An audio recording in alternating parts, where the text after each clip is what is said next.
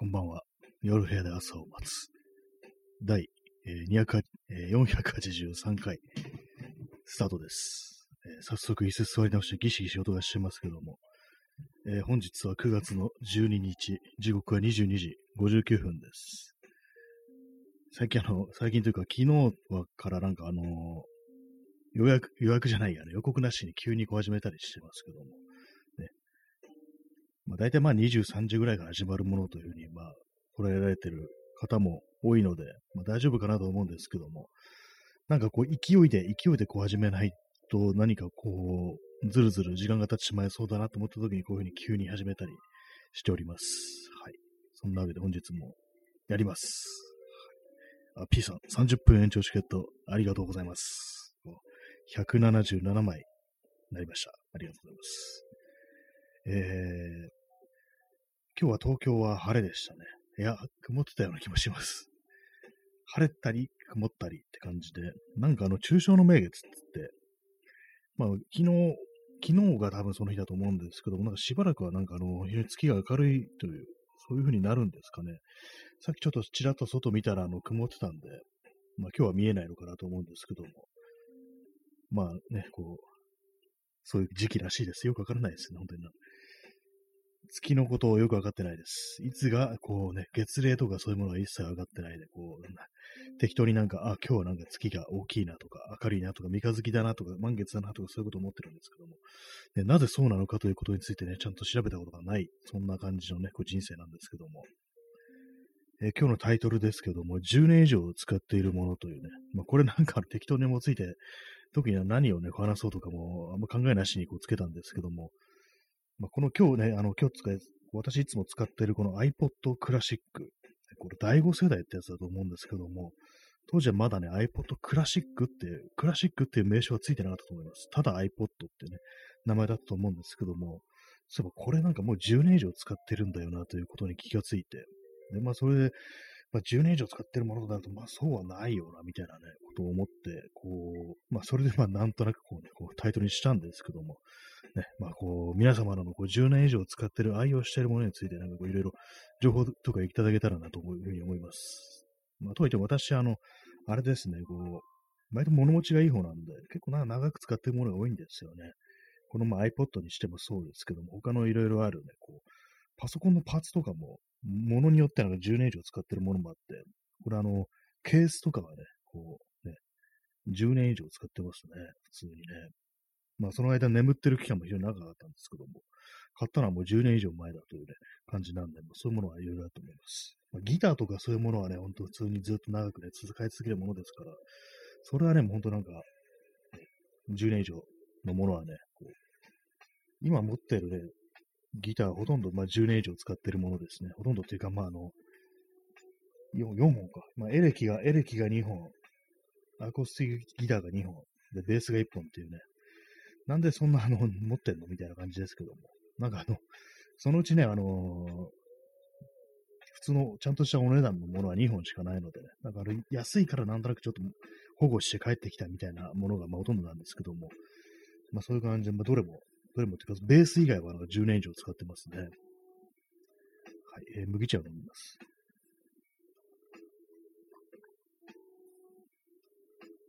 まあカメラ、ね、デジタルカメラ、ミラーレスカメラはそんなには使ってない。まだあの、4年ぐらい、4年も経ってないからまだ、これは。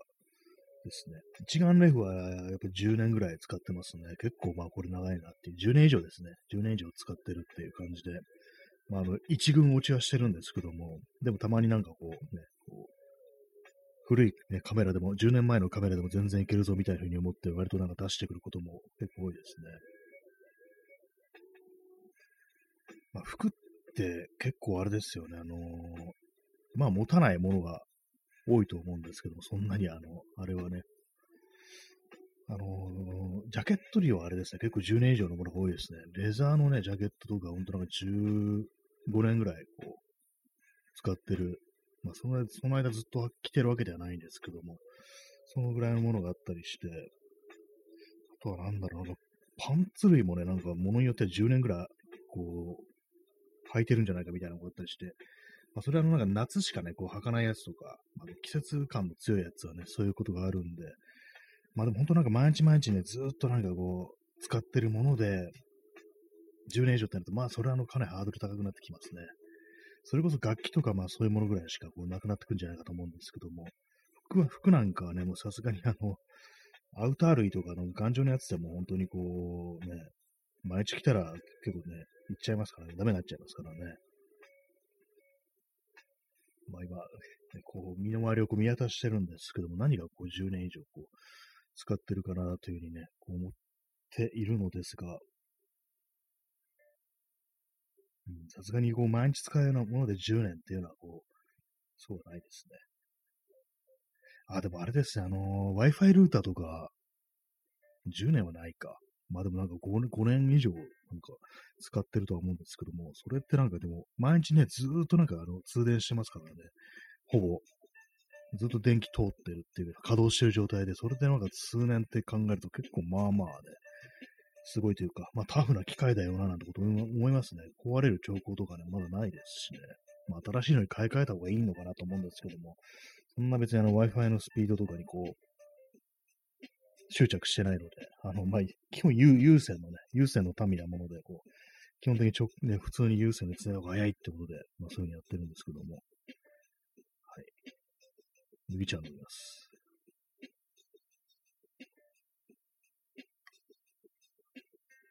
まあでもなんかこの10年以上使ってるものって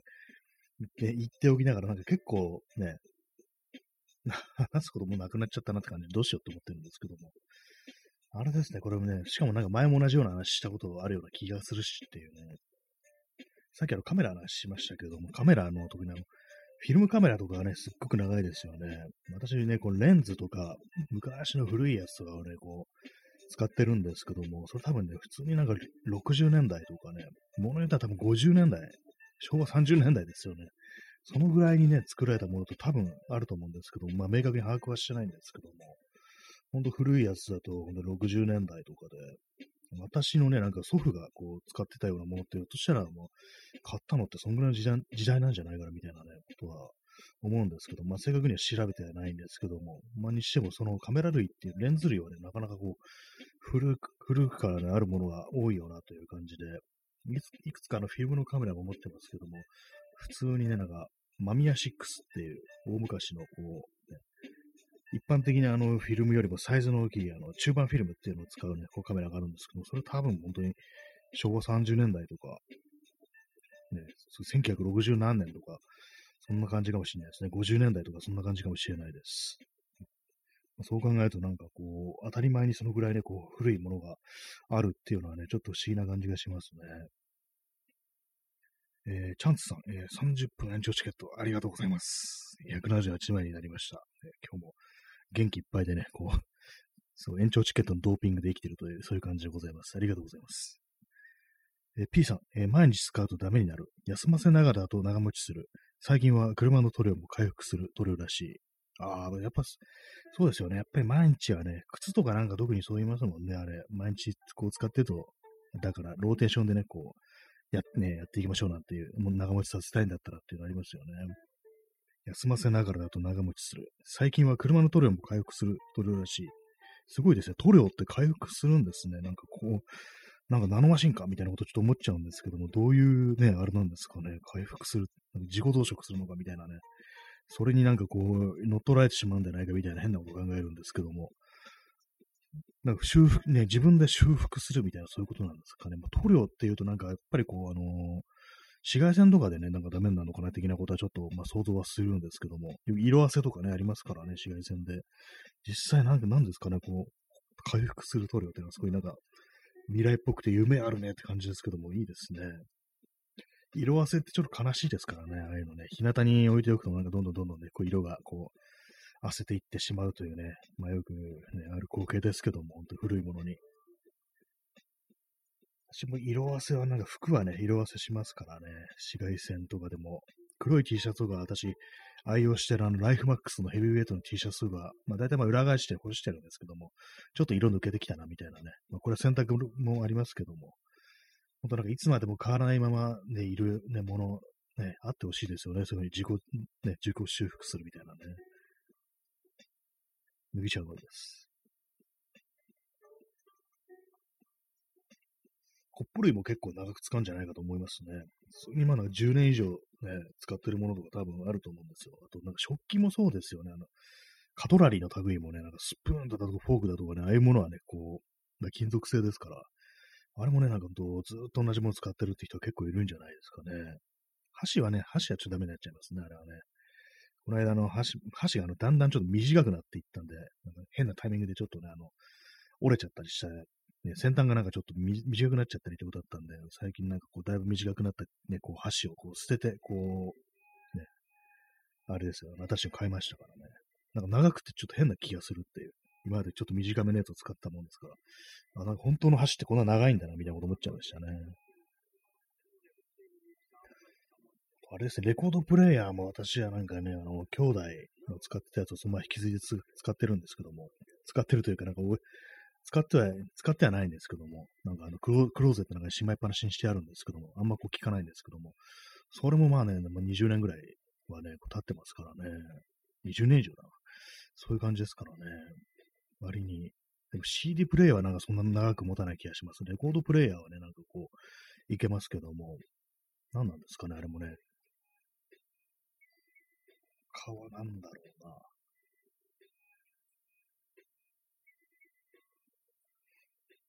あんまないですね。私は中古のね、ものを買うことも多いんでね、なんかこう、カメラ用品だとか、まあ、三脚とかも中古で買ったもんですけども、多分おそらく結構古いと思います、これも。数十年単位のね、ものだと思います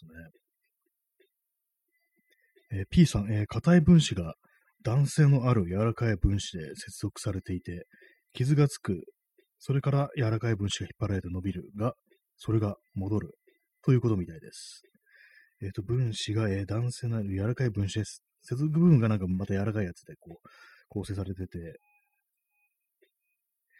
えー、傷がつくと柔らかい分子が引っ張られて伸びるが、それが戻る。まあ、とにかくなんか男性があるんですね。なんか、ちょっと難しくて、なんかあんまこう想像のあれが呼ばない感じではありますけども。まあ、あれなんですね。ゴン、なんかこう柔らかいと、その元に戻る、ね、性質を持ってるということで、なんていうんですかね、あれを思い出しますね。あの、高層ビルとかが、非常にね、こう超高層ビルとかが地震の時にどうするかっていうと、ある程度揺れるように、なんか上層階とかね、しなるようになってるなんて話をちょっと聞いたことがあるんですけども、それに近いような感じですかね。ぱりこう、なんか衝撃とか吸収するみたいな、そういう構造になってるっていうね、ことなのかもしれないですね。分子レベルでそういうことをやってるというね、感じなんですね。なかなかすごいですね。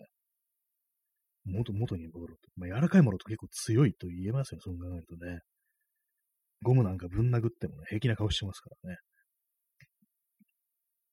えー、麦茶のです。今日麦茶とアイスコーヒーの、ね、2本立てでやっております。ヘッドホンとかも、まあ、なかなか長く使えますよね、ああいうのね。ヘッドホンの場合なんかあの、耳のなんなイヤーパッドの部分がなんか加水分解してきて、あの黒いなんかあの、ね、粉粉みたいになと崩壊していくっていうのはありますけども、ね。それありますけど、そこが交換できるやつと全然長く使えまったりしますよね。意外になんかこう使い捨てはなんだとか言いながら、こう、まだまだね、長く使えるものってあるなと思うんですけども、でも考えるのがね、こう、昨今のやっぱファストファッションとか、まあファッション以外にも限らず、なんか、品物のね、こう製品のなんか性質みたいなものがこうあんま長持ちしなくなってるっていう、やっぱ一番いいのはなんかバブル時代の、なんかあの、オーディオとかなんかバブル時代の製品がいいなんていう、そういうのありますよね。あの頃なんか本当お金とかあって余裕があったから、そういう感じでこう、ね、こう、作るものになんかいろいろつぎ込めたということで、オーバースペックというか、なんというか、それなんか非常に贅沢な作りになってるから、今でもなんかね、かなりいい音出すっていうね、今のね、普通にリアルタイムでこう出てるような製品よりも全然いいみたいなね、そんな話ってなんか聞いたことあるんで、そうするとこれからね、こう出てくるもの、今作られてるものって本当長く生きられないのかなっていうふうに思うとなんかね、嫌ですね、本当にね。使い捨てというか、なんというか、なんか本当になんか品質が落ちてると考えるとちょっと辛いものがありますね。ただ単にね、なんか長持ち、初めから何かもこれ使い捨てたからっていうんじゃなくて、何かこう長持ちするものが長持ちするものを作れる、作る余裕がないっていうふうにこう思うと、なかなか寂しいものがありますけどもね。やっぱりなんかまあね、こう服とかなんかね、古いものをね、こう今のうちね、こう買っといた方がいいんじゃないかみたいなね、そんなこと思いますね。長持ちするもの。本当タフなね、こう、これからもずっと着れるものっていうものを今のうち確保しといて、古着とかで、そのうちね、そういうものなくなってね、クソみたいなね、こう、ファストファッションのね、ワンシーズンぶっ壊れるようなものしかなくなるぞみたいなこと若干思わなくもないんですけども、えー、P さん、えー、デフレ生産物。あそうですね。もうデフレ化においてそういう風に作られるものの、ね、クオリティがどんどん下がっていってっていうね、感じでなんか悲しくなっちゃいますね、本当にね。もう二度とあんなね、こう、ものは作れないのかっていうね、なんかこう、終わった世界に生きてる人間みたいな感じがしますね、本当にね。悲しくなります、本当。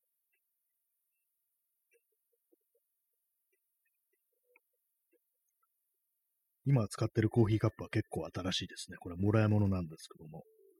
5年も経ってないと思いますね。いや、経ってるか。あのそこに、あの、あれなんですよ。2016年製ですね。これあの、なんか自分で作ったっていうね、やつをね、こう、もらったんですよ。それであの、そこにね、なんかこう、日付が書いてあるんですけど、2016年に作ったものらしいです。はい。じゃあ結構経ってますね、じゃあね。えー、カルシウムさん、えー、靴は高いやつ買って後悔することはない。まあ、そうなんですね。靴、私も高いものってあんま買ったことなくて、多分、ダダナーが一番ね、高い、高いですね。ダナーのブーツ。あれが一番高いやつで、それ以外はね、結構、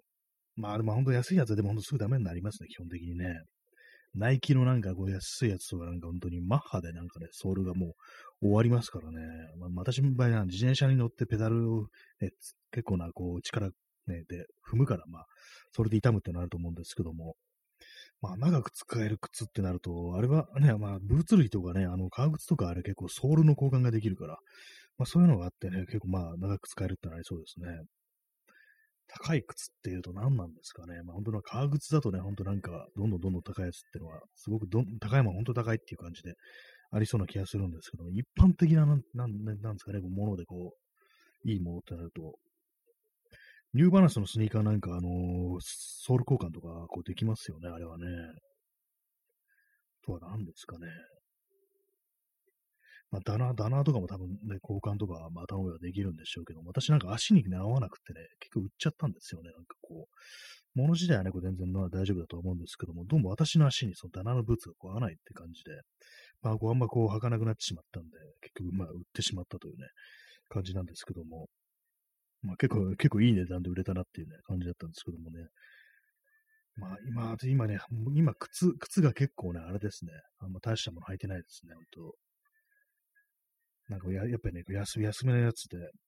スニーカーなんかリーボックのね、こう、ハイテクのやつを履いてて、それも結構長いんですよ、もう。2, 2年ぐらい経ってるんですけども、もう結構さすがにあのソールがすり減ってきて、もうもうそうそうこいつ終わり近いなくらいの、ね、感じなんですけども、全くね、同じやつをもう一足買ってあって、それをまあ次は下ろすかって感じで、色違いのやつですね。今、今買ってあってって言いましたけど、もらったもんでした。はい。ありがとうございます。ね、いただいたもんですね。それが、まあ、同じやつがあるんですけども、まあ、それは次はおろそうとかなというふうに思ってますね。はい。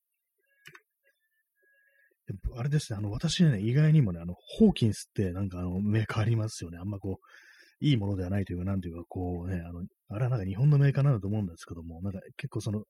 人気のあるもののちょっとコピーっぽい感じで、なんかこう、コピーって言ったらあれですけども、似たようなもの出してる、ね、こう、割となんか普及価格帯のなんかエントリーというか、なんというかね、こう安めのね、こう製品を作ってるっていうね、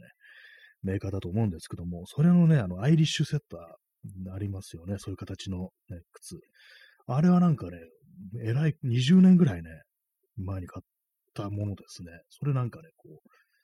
う、まあ、た、ほんとたまにしか開かないんですけども、ね、そんな足のサイズ変わってないのまで、あ、いけるんですけども、それはなんかね、未だに履くことありますね。雨が降るとなんか履きますね。あの、まあ、川だからね、雨良くないと思うんですけども、なんかこう、ね、スニーカーとかだとね、あの、雨の時ちょっと心もとないっていうふうに思うんで、それをね、出してきてね、未だになんかこう、履きますね。まあ、ソールはちょっと減ってるんですけども、集遇とかでなんかこう、補修してたんで、ま、まだちょっと、まだいけるっていうね、感じですね。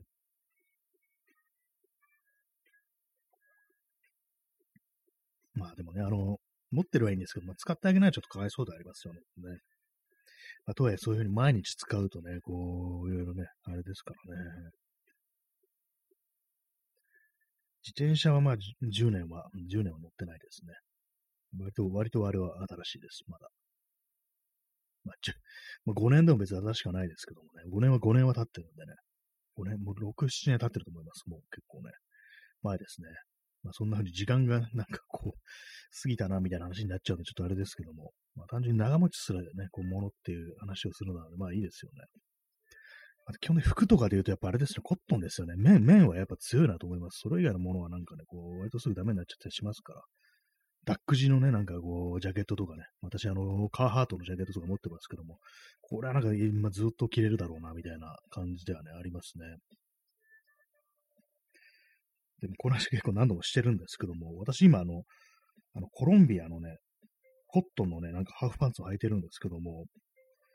コロンビアってアウトドアメーカー、アウトドアね、こうブランドですけども、なんかね、あのー、コロンビアのね、コットン系の製品ってなんかすぐになんかこう、擦り切れてくるんですよ。これなんか結構いくつかね、私はね、こう、コロンビア製品、ね、服はなんか結構持ってるんですけども、やっぱり綿のやつはね、なんか他のね、アウトドアブランドじゃないね、他のブランドのね、パンツとかパンツとかそうですね、特にね。まあ、アウターとか持ってないんであれなんですけども、パンツはね、なんかほんと、すぐ擦り切れてきますね。すぐってわけでもないですけど、結構ある程度使うと、なんか本当になんか、あ、もう終わりだこいつみたいな感じになって、なんかこう、アウトドアメーカーがなんかそんな感じだと結構意外なんですけども、割となんかよ、面、コットン製品はね、コロンビア弱いです、な本当に。このハーフパンツの裾とかね、なんかこう、もう擦り切れ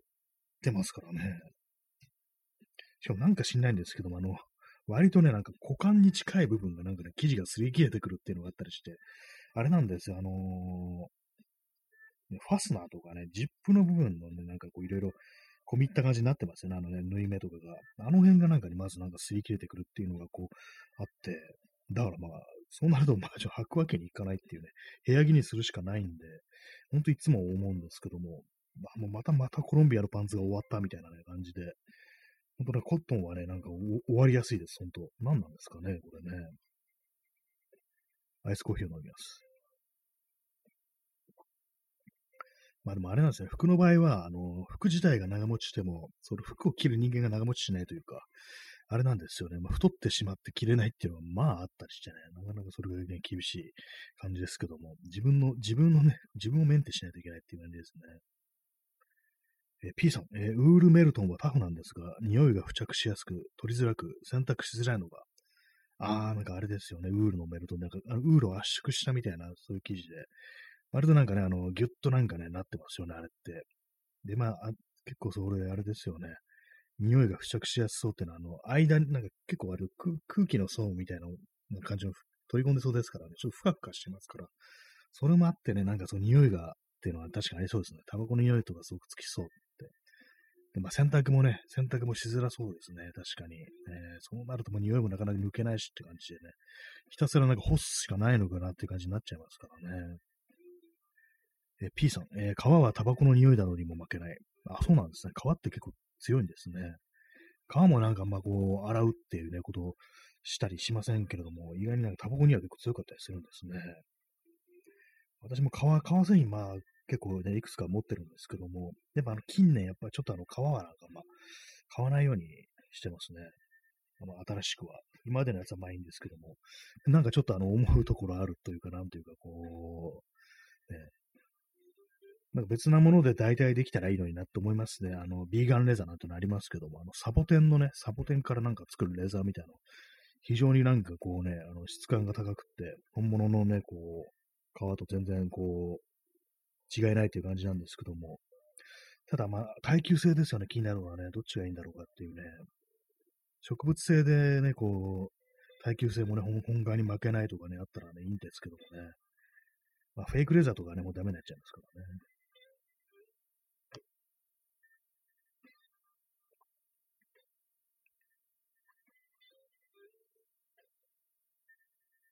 ね、まあ、やっぱりそう、皮はね、長持ちしますね。古着で、まあ、革のジャケットさっき持ってるって言いましたけども、古着で、革、古着で買ったもんなんで、もう、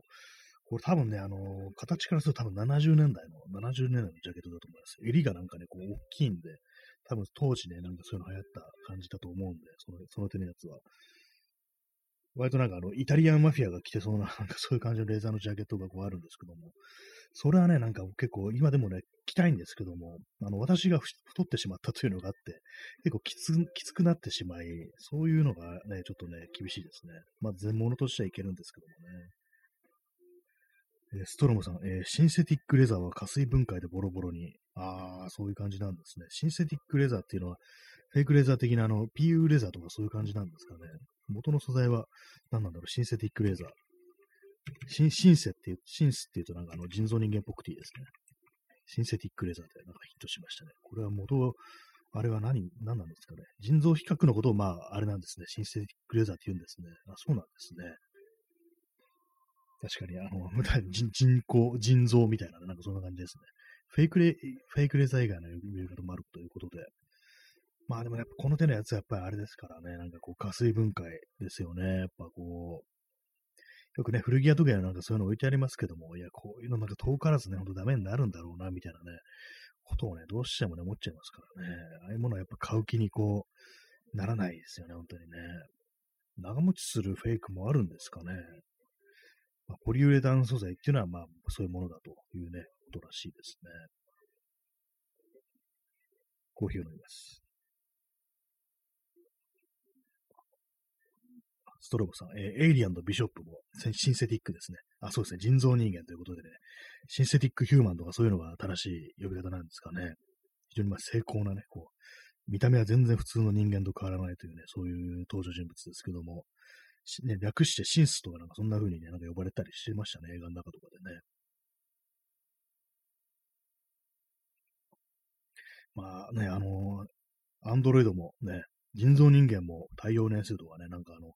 ブレードランナーの世界だとね、なんか寿命が短くね、こう、多分そういう風になんか決められてるんでしょうけども、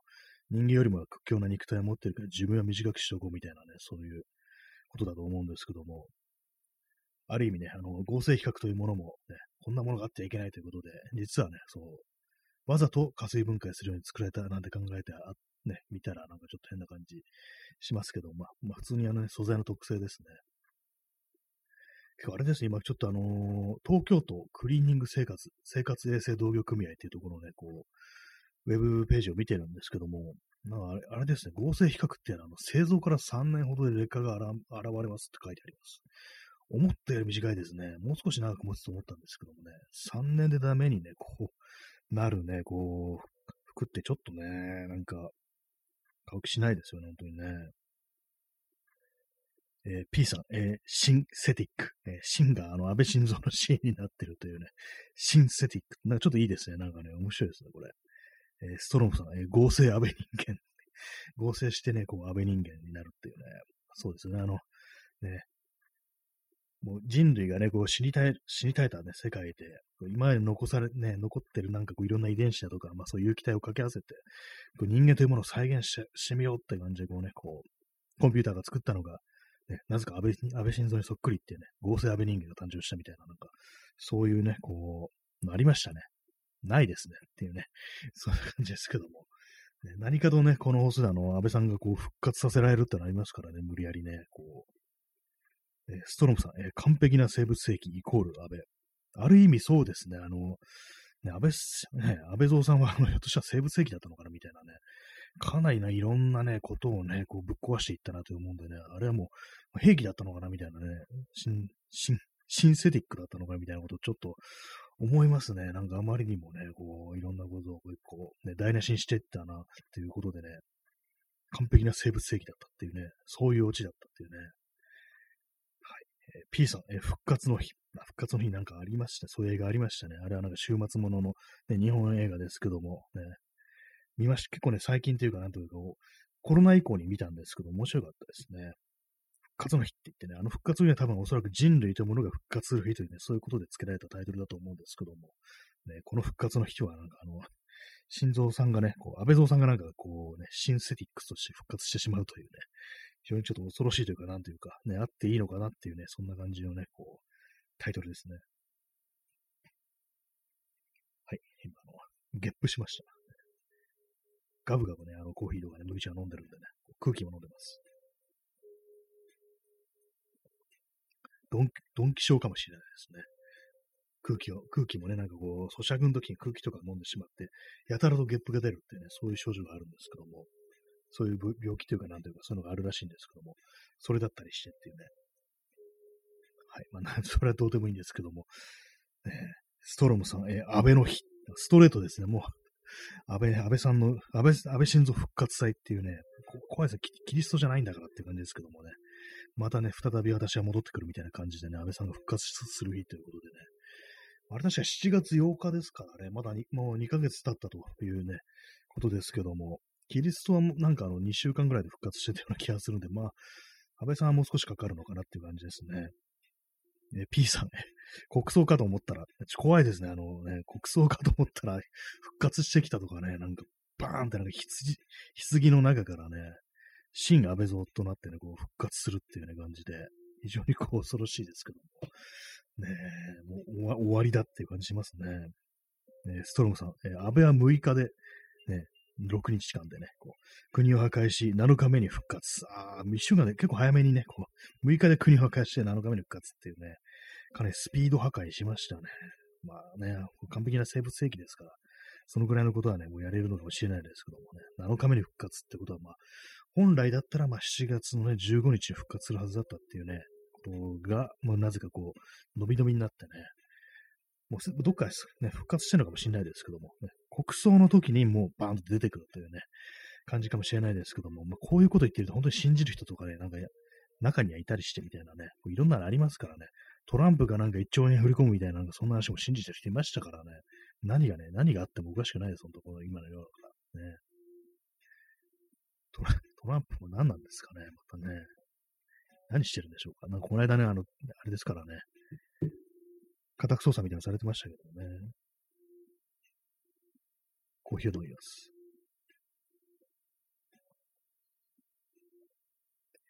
えー、ストロムさん、え、口座にトウモロコシを振り込むって、かなり怖いですね。実態がなんか振り込まれているという感じで、ね、銀行行ったらなんかこう、ね、下ろそうとしたら、こう、トウモロコシでなんかこう出てくるみたいな感じのことになったら非常にこう、恐ろしいですけども、えー、口座にトウモロコシを振り込む。未だになんかあの辺の人たちはあんな感じなんでしょうか？まあ、あんな感じなんでしょうね、あの陰謀論系のね。まあなんか陰謀論、陰謀論ってね、なんかこうね、こう言いますけども、実際になんかこう、ななんていうかやっぱりね、こう、エスタブリッシュメントというか、なんていうか、こう、富裕層というか、超富裕層というか、権力者というか、まあそういうものがなんか結構自分たちの好きなように世の中を動かしてるかなっていうことはなんかちょっと思っちゃったりするんで、ね、まあなんかこう、陰謀論って言ったらあれですけども、何か強いものが好き放題してるっていう点においてはなんかね、結構まあ、あり得るというか、なんというか、実際そうなんじゃないかなみたいなことはね、こう、どうしてもまあ思ってしまいますね。もう全部あれだっていうね、もう、あれの選手、イルミ、イルミナリーだみたいなね、ことをね、ちょっと言ってきたい、言っていきたいですけどもね。地震が来れば人工地震、ね、台風が来れば人工台風だっていうね、そんなことをね、こう言って、こう、生きていく。そんな風でなりたいとは思わないですけども。まあでもなんかね、こう強いものに好き放題されてるという、そんな感じはね、やっぱこう覚えちゃいますね。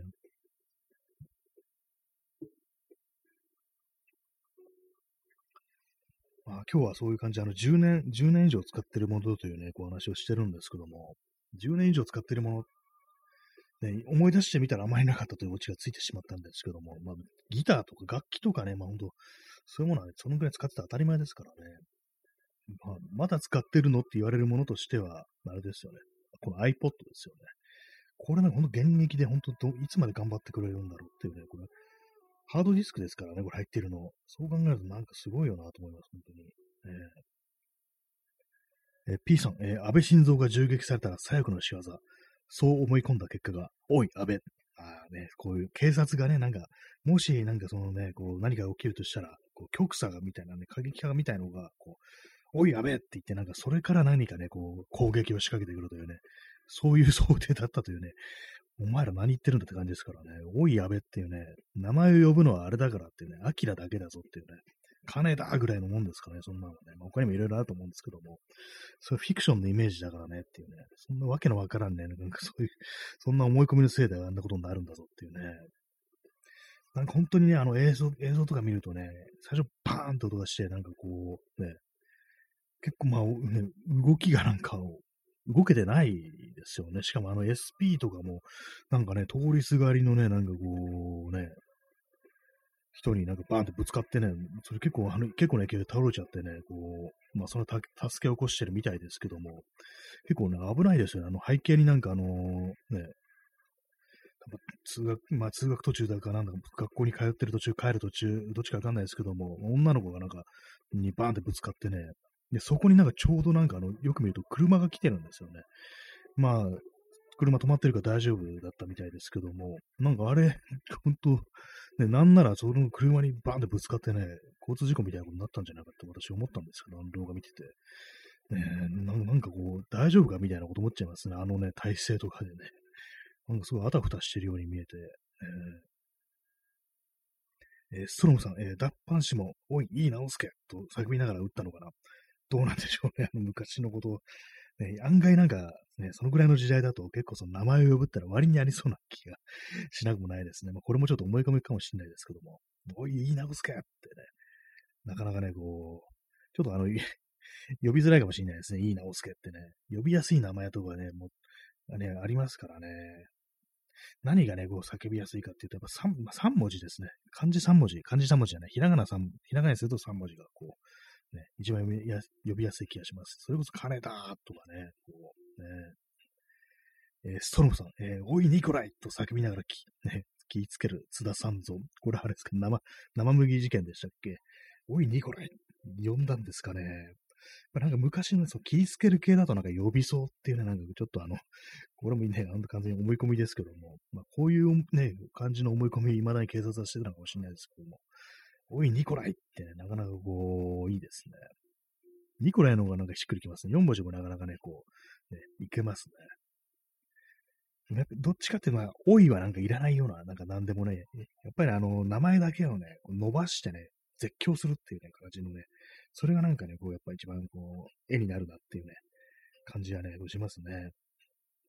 えー、ストロムさん、えー、津田さん像警官ですしね。あ、そういえばそうでしたね。警官でしたね。おい、ニコライっていうね、切りつける。まあ、昔はね、銃じゃなくてね、もう切りつけでしたからね。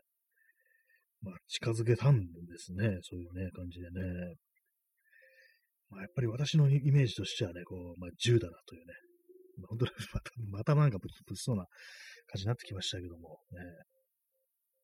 ぱりその点政治家に対する何かっていうのはやっぱ、接近して行うというね、狙撃っていうのはなんかね、やっぱりあの、ケネディ大統領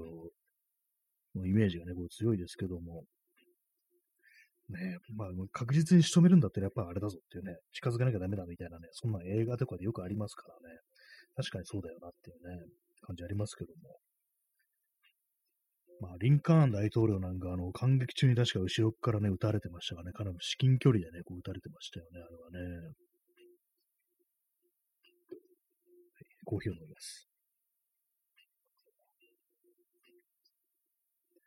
なんか世界の暗殺について語るみたいな感じにこう、なりそうですけども、何もこう調べたことないですね、意外とね、そのその手のやつっていうのは。子供の頃なんかそういうね、本を読んで、なんかその後ろからね、こう、撃たれるね、こう、リンカーンのね、こう、イラストみたいのがね、こう、添えられてる本を読んだことあるんですけど、なんかちょっと怖かったですね。えー、P さん、えー、原隆暗殺暗殺犯、なぜか原型が繰り返されて13年で保釈。あ、そうだったんですね。それ知りませんでした。ね、結構政治家を殺して13年で保釈ってなかなかまあ結構ね、短いというかなんというかこう、まあでもね、ね殺したのが一人っていうのであれば、なんかこう、ね、死刑にはならないっていう、まあ、そういう判例というかなんというか、まあそういうことなのかもしれないですけども、えー、13年かっていう感じはね、ちょっとちっちゃいますね。えー、P さん、えー、しかも1980、1980年に老衰で、これは亡くなったということでしょうか。原隆暗殺が、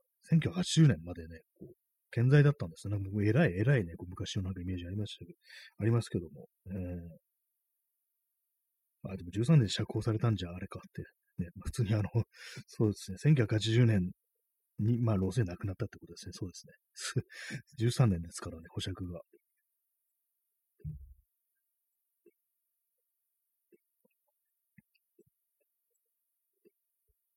世界のね、こう、ヒットマンについて語ろうというね、まあ、そんな感じのね、放送ですけども、ね。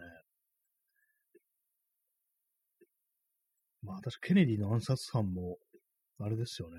元海兵隊員でしたっけ？まあ、そういう感じで、こう、銃の扱いにこう慣れてるっていうね、人間がまあ非常にこう、多いのかなと思うんですけども、ね、私今暗殺でなんかこうね、検索してるんですけども、えーえー、ストロムさん、えー、昨日はピノチェトのクーデターの日でもあったようです。右翼すぐ暴力に訴える。ああ、そうだったんですね。昨日9月、ね、11日。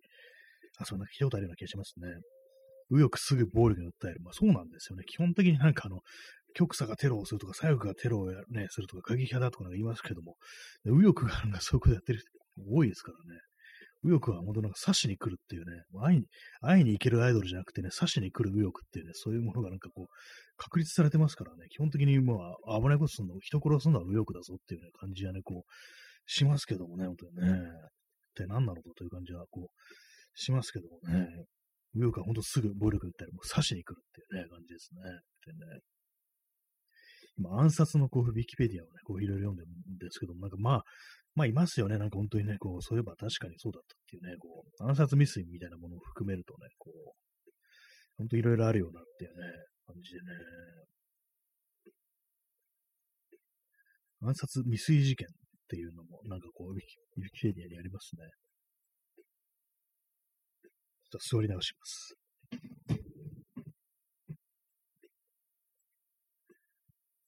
はい、まあそんな感じでね、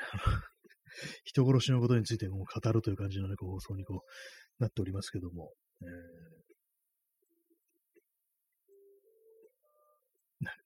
いいけませんね。ちょっとあの、これウィキペディアちょっとあの読み込んでしまいそうなるんで、ちょっと閉じましょうね。はい。カチカチってね、音がしますけども。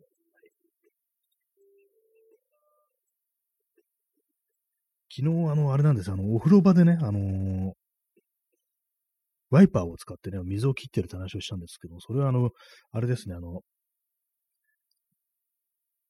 傷がつくってことで、まあ、や、それはまあちょっとやめとこうっていうね、ふうな気持ちになったんで、えー、あれを買ってきました。マイクロファイバーのね、こう雑巾をね、こう、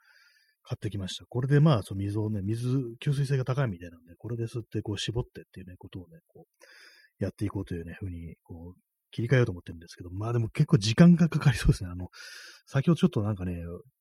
試してみたんですけども、あのね、適当にちょっと水出して、こう、水吸わせてみたんですけども、まあ、すぐ絞らないとね、何回も何回も絞らないと全部のこう水分をね、こ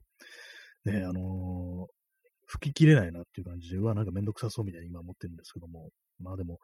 あれですね、あの、傷のつきやすいところは、そういうマイクロファイバーのね、雑巾で水吸って、まあなんかあのね、床とかはなんかあのワイパーで、こう鏡とか、こう床とかワイパーでシャシャってやろうかなっていうふうにこう思ってますね。すっごいなんか日常的ななんかこう、つまらないね、話をしてますけども、えーえー、P さん、えー、人転ばしの話になると上手に。これはもう、ちょっとね、あのー、あれですね、あの、基準の問題はね、人転ばしという表現になってますけども、おそらく人殺しのね、マーダーの話になるとね、こう、急に饒舌になるってね、そんな感じの放送ですね。確かにね、なんか、その手のね、物騒な感じになると急になんかね、もうね、熱を帯びるというね、そんな感じのね、放送になっちゃってますけども。まあね、なんかこうね、いろいろ考えるちゃったりしますよね。実際になんかね、こういうなんか事件とか起きると、本当にそんなことが起こり得るんだとかね、まあ可能なんだみたいな感じでね、普段なんかそんなこと考えてないですけどもね、まあでも政治家ってなんか結構ね、まあ、近づけたりはしますけれども、やっぱ現役のね、あの総理大臣ってのはまあまあ難しいですよ、本当にね。現役の総理大臣ほど近くに寄れるなんてことはまあないですけども、まあ選挙の演説の時とかでも、かなりね、まあ、警戒はね、こう、するんでね、まあそれこそなんかね、あの、あれですよ、ね、極左だとか過激派だとか左翼が、おいやべえなんていうね、できるような感じじゃ本来ないはずなんですけども、まあ、今回ね、あの、すでにまあ、その、総理ではなかったということと、何なんですかね、あのタイミングっていうのは、なんか本当にこう、普通そんなのあるかみたいな、あんななんか気が緩むってあんのかみたいなことをちょっとね、思っちゃったりして、最初なんか誰か手引きしたんじゃないかぐらいのね、ことさ、もうこれちょっと陰謀論みたいな感じになっちゃいますけども、ね、普通できるかこんなみたいなね、成功しないでしょ、普通っていうね、感じのこと思いましたからね。なん、なんだ、あれはなんだ、あのタイミングはっていうことをね、ちょっと思っちゃいますよね。まあずっとなんかね、こう、ね、そんな感じで、まあだらけてたというか、なんというか、こうね、適当だったのかもしれないですけどもね。えー、ストロムさん、えー、できない理由を考えるのではなく、そうですね、こう、できる理由ってね、こう、ね、一年岩も通すなんてね、おおそらくは中国の方のね、中国というね、国の多分、ね、昔のね、慣用句というか、なんというか、そういうね、こう、昔話みたいなのありますけども、その感じですよね。やっぱこう、一年岩を落とすってね、放ったね、弓や矢がね、こう、岩をね、貫通するっていうね、やっぱりその強い意志というものは、なんかそういうふうにこう、でき,、ね、できないこともね、こう、あれですよ、本当、成功させるっていうことかもしれないですね。はいね。えー、P さん、えー、硫黄陽征大将軍。陽っていうのはこれあの、声をかけてるんでしょうかね。征大将軍っていうね。征大将軍なんか久々に聞きましたけども。えー、大将軍大、大将軍じゃないですかね。大将軍ですよね、これね。征大将軍っていうね。もう教科書に載っていた言葉として、未だになんかこう頭の中にあるというね、感じですけども。えー、P さん、高杉晋作。高杉晋作ってなんかあの、名前が有名でね、私は歴史とかあんまこう詳しくないんで、なんかあのね、こう、有名な言葉を残したというねことぐらいしか知らないんですけども、ね、新作のシーンは、あの、心臓さんのシーンと同じですね。はい。皆さんいろんなことよく知ってますね。でも なんかね、私は全然こう、履歴史とかよくわからないです。結構、知識に偏りがある人間なんで。あんま日本史よくわかんないですね、そういえばね。あんまその、幕末だとかそういうものってこうあんまこう知らなくて、もううっすらとしかね、こう、ね、覚えてないんで、そういうようなものを題材した漫画というものをね、こう、あまり読んだことがなく、そうですね、なんか、なんかこうあんま興味がなかったんですよね。えー、あの、学校のね、あの選択授業は私、あのね、こう、日本史じゃなかったような気がします。世界史だったかな。まあでもあんまこう熱心に僕勉強してなかったんでね、そんなに覚えてないんですけども。はい。えー何の話なんですか人殺しの話でしたよね。人殺し。そうですね。人殺しでまあ盛り上がるという、まあそんな感じの放送なんですけども。えー、まあでも人一人殺すのってまあ難しいだろうなっていうね、感じじゃね、こうありますね。ね。あんな感じで成功するっていうのはなんかもう信じられない感じでしたよね、最初は。本当なんで、なんであんなことが起こったんだろうみたいなね、ことちょっと考えちゃいますね。えー、P さん、えー、いよでした。えー、高槻新作が徳川家重に飛ばしたやじ。あ、そうなんですね。かなりマニマニアックですね、かなりね。そういう、今知りました。そういうふうな感じでヤジを飛ばしたっていうことがあったんですね。よっ、征大将軍っていう、ね、感じですかね。なかなかこう、なんかいい、いいね。こ小気味いいなんかね、ヤジですね。まあそういう感じ、いいよっていうような感じでね、こう、来られてね、それからなんか暗殺ってことになると結構まあすごいですよね。そんな、ちょっとあの、親しげなね、感じで近づいてきて、急になんかね、こう、刺したりね、撃ったりっていうね、感じのことをされたらね、ってこと思いますけども。まあ今回の、まあその、新安倍蔵さんの場合はなんか無言だったというね、ことらしいですけども、まあそうですよね、無言ですよね、普通ね、こう、喋るやついるかって感じですけどもね。名乗りを上げるじゃないですけども、ね、コーヒーを飲みます。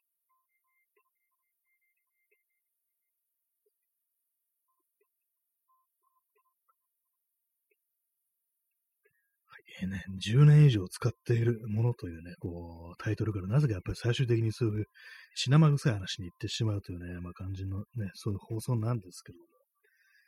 まあね、人か、人殺しかって感じですけどもね。ねまあなんかいろんなそういう暗殺みたいなことが起こると、大体まあそのなんか陰謀というか、まあ、実際の事実は違うんだみたいな、そういういろんな説が飛び交って、飛び交うっていうのはね、結構ありますからね、あの、ケネディ大統領とかもね、なんかそんなことこう、ね、言われて、いろんなね、都市伝説というかなんというかなんかそういうのいろいろありますよね。実際はどうなのかって感じですけども、えー、本当にね、あの、21世紀の、こう、暗殺事件という中で結構、まあ、このね、日本の元総理がね、こう、撃ち殺されたっていうのはかなり、まあ、大きいのかなっていうね、ことは、まあまあ、思うんですけど、実際どうなんですかね、わかんないですけど、他の国でなんかその手のね、こう、ことが起こったかなというと、あんまこうね、思い出せないんですけども、ね、まあ、ユーラシア大陸だとなんかそれ結構あるようなね、感じで、あの、ロシアとかだと反プーチンのね、こう、人が、こう、なんか毒もらえたみたいなね、そういうのありましたからね。まあ、亡くなったらなないですけども、ね、あれも やっぱ普通にそうでしょみたいなことをね、思っちゃいますよね。殺そうとしたでしょっていうね、普通にね。あ、ストロムさん、えユシチェンコ、あ、そうですね、その人ですね。なんかね、ほんほんとなんかあのー、ね、こう、反対勢力としてに回る、ね、認定されると殺しに来んのかなぐらいのことってね、なんか思っちゃいますね。あ、やるんだ、本当に、みたいなね、感じのことはね、どうしても思ってしまうんですけども。えー、何なんですかね、本当なんか、こう、不気不気味ですね、なんかね。本当なんかあの、戦争で、こういろいろね、こう引っかき回されてるというか、なんというか嫌なことばっかり起きてるっていう、ね、ことはありますね、本当にね。まあ、あの戦争を、ウクライナと、ね、ロシアがウクライナに侵攻したっていう、あれもなんか、一体どんな、これずるずるずるずるなんかね、こうずっと継ぐの嫌ですね、なんかね。まあ、どういう終わり方があるのかっていうのよくわからないですけどね。はいね、まあそんな感じでね、まあ人殺しだとか、まあ暗殺とかだとかの話をしてるのと、まあ並行してなんかこう、マイクロファイバーのね、こう雑巾を買ったなんていうね、非常になんか普通の生活の話をしてるという放送なんですけども、まあ風呂場の水が切った方がいいだろうというね、まあことですよね、本当にね。カビが生えちゃいますからね。カビね、まあカビは嫌です、本当にね。なるべく何でも乾燥させておきたいっていうようなことを思うんですけども、まあ、この可能性もなんか、結構なんかね、こう、夏になるとね、こう、湿度嫌だななんて話をして、乾燥してくんないかななんて話するんですけども、まあ、前も何度も言いましたけども、やっぱそうなると今度山火事が起きるっていうね、あの、あり、あるみたいですからね、本当にね、乾燥してるね、ところの、国だと、そのまあ、湿度がね、乾燥してる状態でね、こう、気温が上がると、木と木がなんかすれ合って、なんか、発火するなんていうね、まあ、それはそれでっていうね、こう、ね、いたしかよしって感じですね。乾燥してればいいというものではないというね、ことらしいですね、どうもね。まあでもなんかこういろんなところでそういう気候がなんか極端になってて、こうなんかね、こう大丈夫、地球大丈夫かみたいなことをやっぱこう、思っちゃいますね、本当にね。今日の東京の気温は何度だったんですかね。まあまあでも外に出たら、こう、なんか暑かったような気がするんですけども、えー、今日31度だったみたいですね。9月12日。ね、なんかあのー、ヤフーの天気情報を見てると、曇り時々雨になってるんですけども、雨はなんかこう、降ってない、まあ夜になってからかな。なんか、そんな感じなのかな。あの、夜になってからこうあんま外見てないんでわかんないですけども。ね、ストロムさん、えー、宇野コレマさんも地球どうした？という、なんかありましたね。なんかね、宇野コレマサっていうね、まあ音楽ライターの人がなんかね、東京の女の子どうした？っていうね、なんか感じで、なんかこうね、結構有名な女性アーティストが来日した時に、ライブになんかね、あんま女性がね、いなかったということで、どうしたどうしたって、東京のなんかどうしたっていう感じでね、なんか上からの目線で基準がバカにしたことをね、こう、バカにしてるというね、見下してるというね、そういう感じですよね、そんな言葉っていうのはね。そこからなんかこういろいろ炎上したりして、で、ちょっとでも批判したらなんかみんなブロックするみたいな感じのね、それで、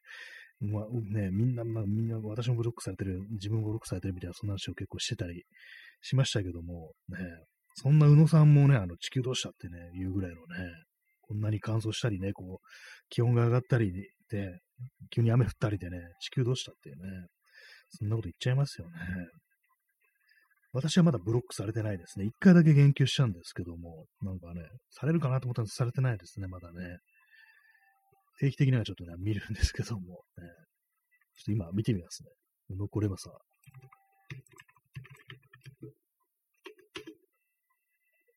えー、宇野さんのアカウントは、なんか字がなんかちょっと難しいんですよね、これね。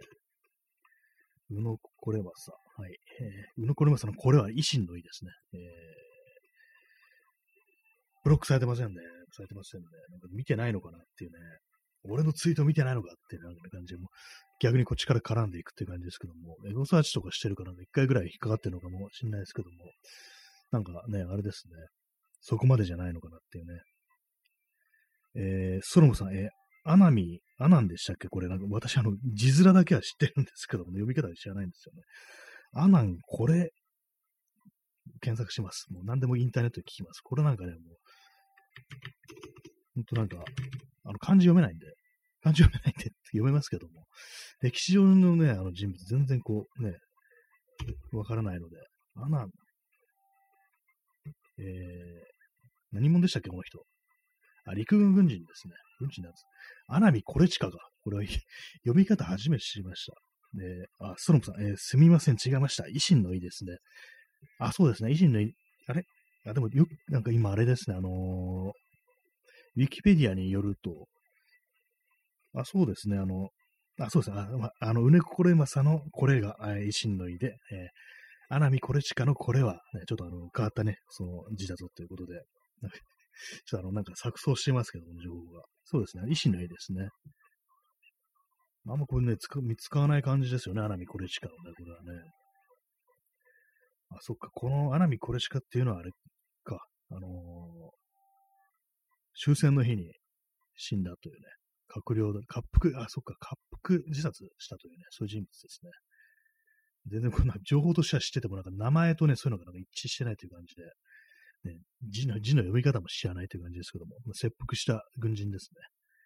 はい、軍人というか、なんか閣僚という感じですね。はい。音楽が途切れたかな。大体ね、放送の終わり際になるとね、こう、音が途切れるというね、非常になんかこう、ね、こなれてない感じのね、放送です。はい、ね。音楽かけ直しましたけども、未だにまだプレイリストを見見直してないのでという感じですけどもね。はい、まあ、そういう感じで、まあ本日、ね、56分、52秒ということで、あと残り3分程度となってまいりましたけども、えー、チャンツさん、えー、日本の一番長い日か何かで、切腹シーンがやけにエモーショナルに描かれた人でしたっけ？あ、そうなんですね。私はあのその映画見てないんですけど、結構有名なね、映画ですよね。日本の一番長い日っていうね、ことで、エモーショナルに書かれたんですね。なんかそういう、切腹かっていうの私は見たことないんですけども、エモーショナルな切腹っていうとどういう、どういう感じなんですかね。なんかね。結構まあでも本当に非常にこう評価の高い有名な映画というね、ことでね、あれですけども、なんかすごく長長かったのかなこの、日本の一番長い日。長い映画だったかな。日本の一番長い日。1967年のね、映画で、えー、2時間45分でやっぱ長いですね、本当にね。えー、ストロムさん、えー、そうですね、気持ちよく自陣に酔ってた人、まあそういう感じの、ね、あもう侍として死ぬんだ、軍人として死ぬんだとか、まあね、日本人としてこう、ね、天皇のね、こう、子として死ぬのだ、みたいな、そんな感じのね、あれですかね。えげつないですね、なんかね。P さん、エモーショナルな特攻。まあ、ほんとなんかそうですね。そういうところにつけ込んでって感じで。なんかね、こう今の時代をね、こう生きてるね、こう人間もなんか、未だにそういうなんかエモーショナルな感じで特攻みたいなのを賛美するというかね、こう、死んでいた人たち、行った人たちにね、こう、この国を守ってくれてありがとうみたいなね、そういうこといる、いるの、本当にこう、いますからね。私、昔の友人とがね、なんかなんかね、こう、二人でなんかね、こう、やってる時にね、こう、やってる時ってなんだろう、テレビとか見てる時に、なんかたまたまそういう特攻隊のなんかやってて、なんかこういうの見てるやっぱこう、ありがとうってなんか言いたくなるよね。っていうふうに急に言い出して、いや、ありがとうじゃなくてごめんなさいじゃないのって。なんかそんな話を来た、したね、こう記憶があるんですけども、お前までそんなこと言うんかいってね、思っちゃいましたね。え P さん、え永遠の100、ね、永遠の 0, 0じゃなくてね、100っていうね、100田ですかね、100田直樹っていうね、永遠の0、永遠に0とか言われてちょっと馬鹿にされてましたけどもね、え、チャンツさん、え、ニュアンス、まさにそうでした。笑い。えー、ストロムさんに向けてのね、コメントですね。その気持ちよく自陣に寄ってた人ね、アナミコレチカということでね、まあ、そんな感じの描写なんですね。2時間45分と非常に長い映画ですけどもね、こう、いろんな人出てますね。キャスト三船敏郎とかでね、非常に有名ですけども。ね、そんな感じで本日もね、なんか10年以上使っているものというね、こう、いろんな人がこう、いろいろ思い思いになんか言ってくるそんな感じの放送になるかと思いきや、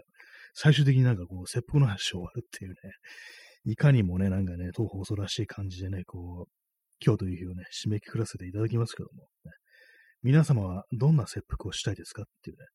そんな感じの放送をやろうかなっていうね、思わないですけども、どんな感じの切腹もない痛いから嫌だよって感じですよね。どんなに早くね、あの解釈されても腹に刃物突き立てるの絶対嫌ですよね。はい、そんなわけで、えー、ご清聴ありがとうございました。さようなら。